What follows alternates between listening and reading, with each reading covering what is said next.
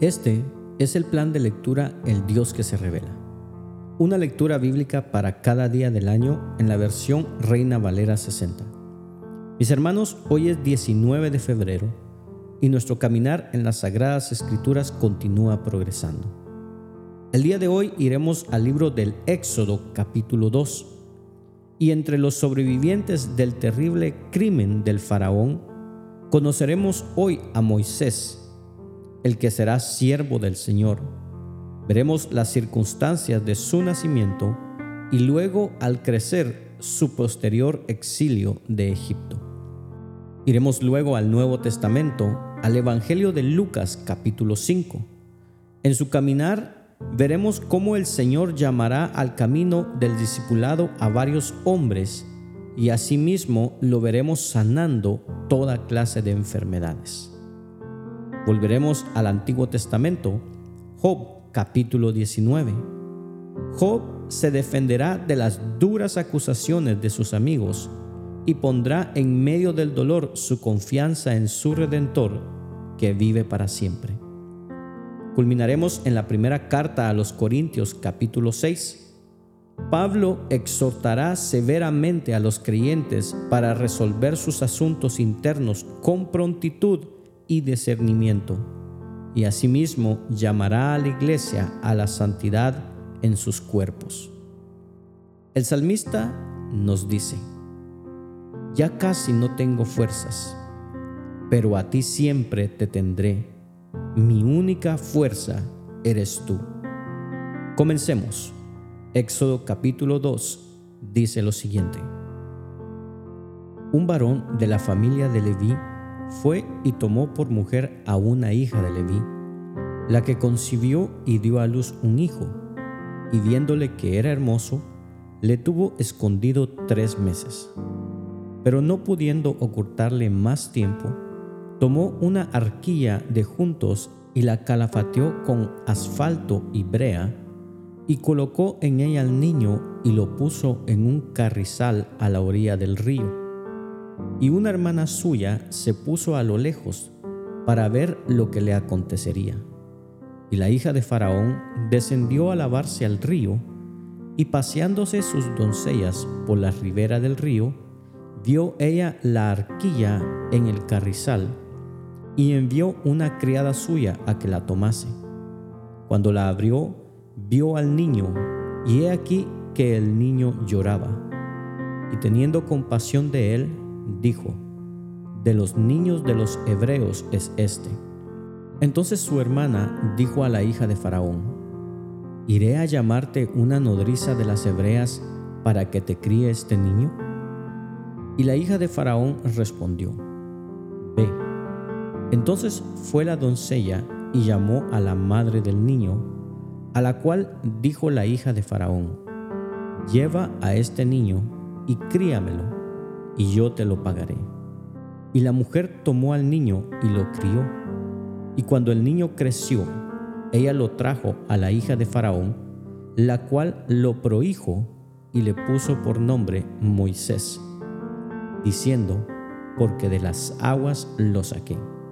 En aquellos días sucedió que crecido ya Moisés, salió a sus hermanos y los vio en sus duras tareas y observó a un egipcio que golpeaba a uno de los hebreos, sus hermanos. Entonces miró a todas partes y viendo que no parecía nadie, mató al egipcio y lo escondió en la arena. Al día siguiente salió y vio a dos hebreos que reñían. Entonces dijo al que maltrataba al otro, ¿por qué golpeas a tu prójimo? Y él respondió, ¿quién te ha puesto a ti por príncipe y juez sobre nosotros? ¿Piensas matarme como mataste al egipcio? Entonces Moisés tuvo miedo y dijo, ciertamente esto ha sido descubierto. Oyendo Faraón acerca de este hecho, procuró matar a Moisés, pero Moisés huyó de delante de Faraón y habitó en la tierra de Madián. Y estando sentado junto al pozo, siete hijas que tenía el sacerdote de Madián vinieron a sacar agua para llenar las pilas y dar de beber a las ovejas de su padre. Mas los pastores vinieron y las echaron de allí. Entonces Moisés se levantó y las defendió y dio de beber a sus ovejas. Y volviendo ellas a Reuel, su padre, él les dijo, ¿por qué habéis venido hoy tan pronto? Ellas respondieron, un varón egipcio nos defendió de manos de los pastores y también nos sacó el agua y dio de beber a las ovejas. Y dijo a sus hijas, ¿dónde está? ¿Por qué habéis dejado a ese hombre? Llamadle para que coma.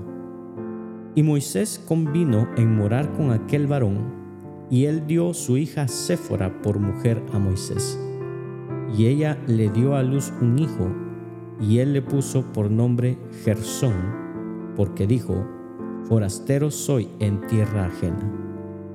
Aconteció que después de muchos días murió el rey de Egipto, y los hijos de Israel gemían a causa de la servidumbre y clamaron. Y subió a Dios el clamor de ellos con motivo de su servidumbre. Y oyó Dios el gemido de ellos, y se acordó de su pacto con Abraham, Isaac y Jacob. Y miró Dios a los hijos de Israel, y los reconoció Dios. Vayamos ahora al Nuevo Testamento, al Evangelio de Lucas capítulo 5. Escuchemos el testimonio del Salvador. Aconteció que estando Jesús junto al lago de Genezaret, el gentío se agolpaba sobre él para oír la palabra de Dios y vio dos barcas que estaban cerca de la orilla del lago, y los pescadores, habiendo descendido de ellas, lavaban sus redes.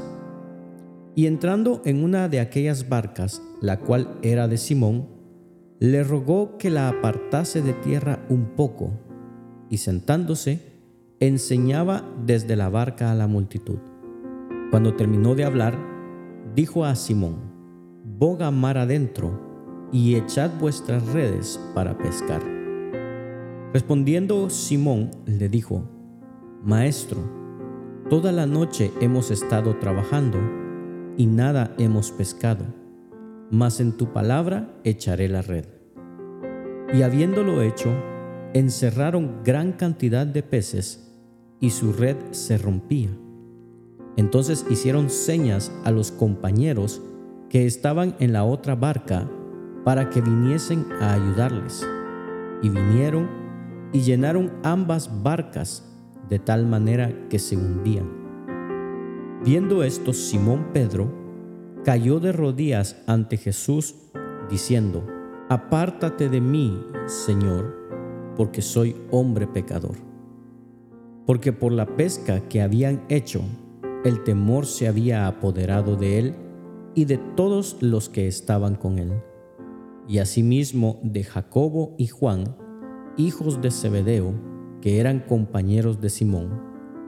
Pero Jesús dijo a Simón, No temas, desde ahora serás pescador de hombres. Y cuando trajeron a la tierra las barcas, dejándolo todo, le siguieron. Sucedió que estando él en una de las ciudades, se presentó un hombre lleno de lepra, el cual, Viendo a Jesús, se postró con el rostro en tierra y le rogó, diciendo, Señor, si quieres, puedes limpiarme. Entonces, extendiendo él la mano, le tocó, diciendo, Quiero, sé limpio. Y al instante la lepra se fue de él.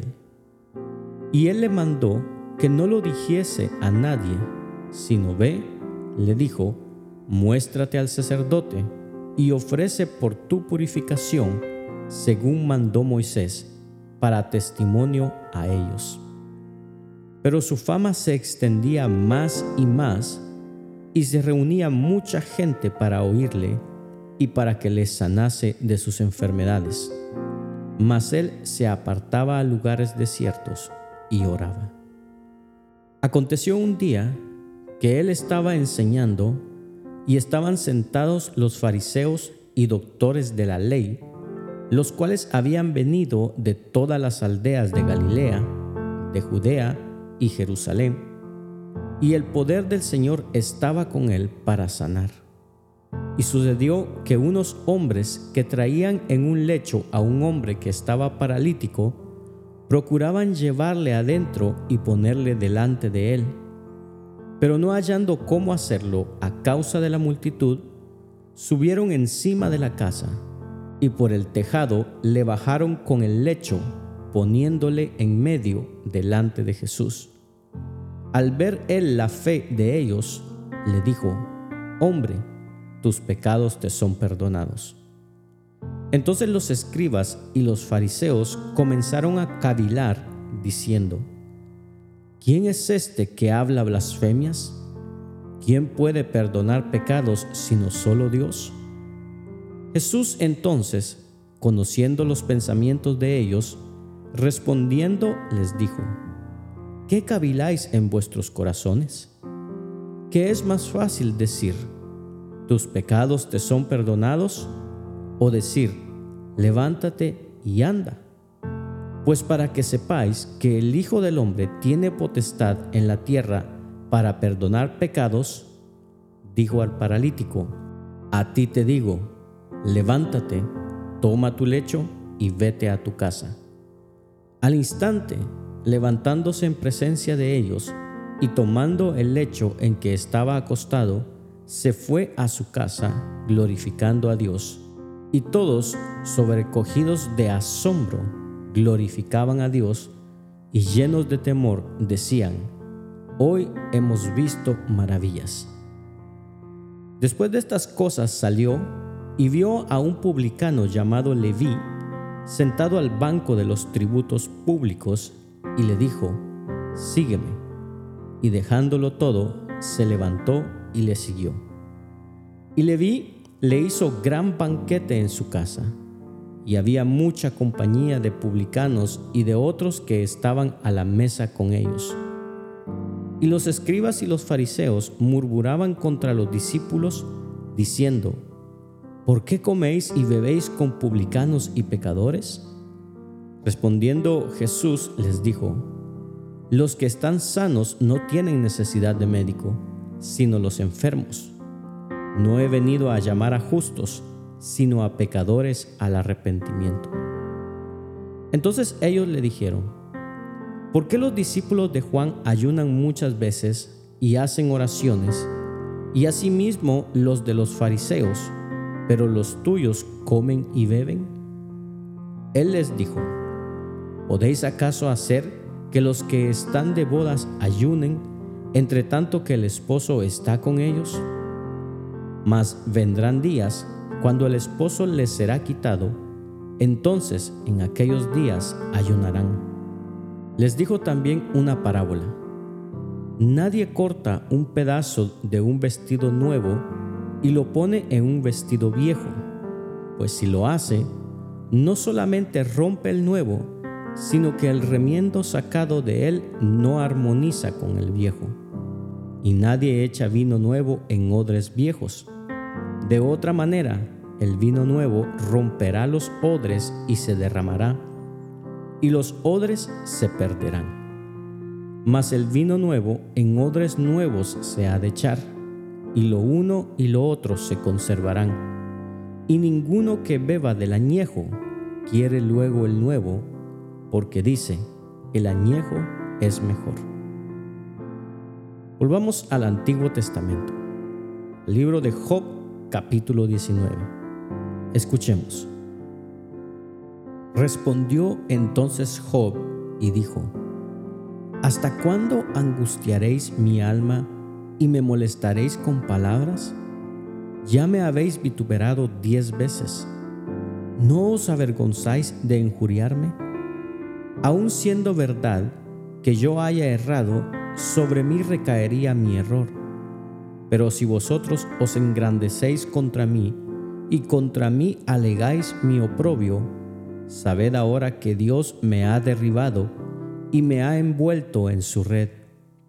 He aquí yo clamaré agravio y no seré oído. Daré voces y no habrá juicio. Cercó de vallado mi camino y no pasaré. Y sobre mis veredas puso tinieblas. me ha despojado de mi gloria y quitado la corona de mi cabeza. Me arruinó por todos lados y perezco, y ha hecho pasar mi esperanza como árbol arrancado. Hizo arder contra mí su furor y me contó para sí entre sus enemigos. Vinieron sus ejércitos a una y se atrincheraron en mí y acamparon en derredor de mi tienda. Hizo alejar de mí a mis hermanos y mis conocidos como extraños se apartaron de mí. Mis parientes se detuvieron y mis conocidos se olvidaron de mí. Los moradores de mi casa y mis criadas me tuvieron por extraño, forastero fui yo a sus ojos. Llamé a mi siervo y no me respondió. De mi propia boca le suplicaba. Mi aliento vino a ser extraño a mi mujer, aunque por los hijos de mis entrañas le rogaba. Aún los muchachos me menospreciaron, al levantarme hablaban contra mí. Todos mis íntimos amigos me aborrecieron, y los que yo amaba se volvieron contra mí. Mi piel y mi carne se pegaron a mis huesos, y he escapado con solo la piel de mis dientes. Oh vosotros mis amigos, tened compasión de mí, tened compasión de mí, porque la mano de Dios me ha tocado. ¿Por qué me perseguís como Dios, y ni aun de mi carne os saciáis? ¿Quién diese ahora que mis palabras fuesen escritas? ¿Quién diese que se escribiesen en un libro que con cincel de hierro y con plomo fuesen esculpidas en piedra para siempre? Yo sé que mi Redentor vive y al fin se levantará sobre el polvo y después de deshecha esta mi piel, en mi carne he de ver a Dios, al cual veré por mí mismo y mis ojos lo verán y no otro, aunque mi corazón desfallece dentro de mí. Mas debieras decir, ¿por qué le perseguimos? Ya que la raíz del asunto se halla en mí. Temed vosotros delante de la espada, porque sobreviene el furor de la espada a causa de las injusticias, para que sepáis que hay un juicio. Culminamos nuestra lectura del día de hoy a través de la primera carta a los Corintios capítulo 6. Escuchemos la exhortación a la iglesia. ¿Osa alguno de vosotros, cuando tiene algo contra otro, ir a juicio delante de los injustos y no delante de los santos? ¿O no sabéis que los santos han de juzgar al mundo? Y si el mundo ha de ser juzgado por vosotros, ¿Sois indignos de juzgar cosas muy pequeñas? ¿O no sabéis que hemos de juzgar a los ángeles? ¿Cuánto más las cosas de esta vida? Si pues tenéis juicios sobre cosas de esta vida, ¿ponéis para juzgar a los que son de menor estima en la iglesia? Para avergonzaros lo digo. Pues que, ¿no hay entre vosotros sabios ni aun uno que pueda juzgar entre sus hermanos, sino que el hermano con el hermano pleitea en juicio y esto ante los incrédulos. Así que, por cierto, es ya una falta en vosotros que tengáis pleitos entre vosotros mismos. ¿Por qué no sufrís más bien el agravio?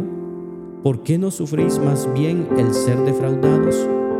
Pero vosotros cometéis el agravio y defraudáis y esto a los hermanos.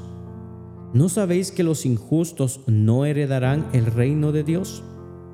No erréis, ni los fornicarios, ni los idólatras, ni los adúlteros, ni los afeminados, ni los que se echan con varones, ni los ladrones, ni los ávaros, ni los borrachos, ni los maldicientes, ni los estafadores heredarán el reino de Dios. Y esto erais algunos, mas ya habéis sido lavados, ya habéis sido santificados, ya habéis sido justificados en el nombre del Señor Jesús y por el Espíritu de nuestro Dios. Todas las cosas me son lícitas, mas no todas convienen. Todas las cosas me son lícitas, mas yo no me dejaré dominar de ninguna. Las viandas para el vientre y el vientre para las viandas. Pero tanto al uno como a las otras destruirá Dios. Pero el cuerpo no es para la fornicación, sino para el Señor, y el Señor para el cuerpo. Y Dios, que levantó al Señor, también a nosotros nos levantará con su poder. ¿No sabéis que vuestros cuerpos son miembros de Cristo? ¿Quitaré, pues, los miembros de Cristo y los haré miembros de una ramera? De ningún modo. ¿O no sabéis que el que se une con una ramera es un cuerpo con ella? Porque dice, los dos serán una sola carne. Pero el que se une al Señor, un espíritu es con él. Huid de la fornicación.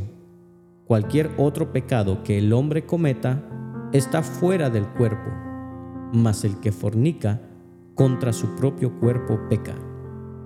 ¿O ignoráis que vuestro cuerpo es templo del Espíritu Santo, el cual está en vosotros, el cual tenéis de Dios, y que no sois vuestros? Porque habéis sido comprados por precio Glorificad pues a Dios en vuestro cuerpo y en vuestro espíritu, los cuales son de Dios. Gracias por acompañarnos en la lectura de hoy. Este es el plan de lectura El Dios que se revela. Una lectura bíblica para cada día del año en la versión Reina Valera 60. Esperamos que haya sido de bendición para tu vida. Comparte este mensaje con tus amigos y familiares. Acompáñanos el día de mañana y suscríbete a nuestras redes sociales. Ten un gran día, ánimo y adelante. Y recuerda, ser de bendición en donde quiera que estemos es el propósito de Dios por el cual nacimos.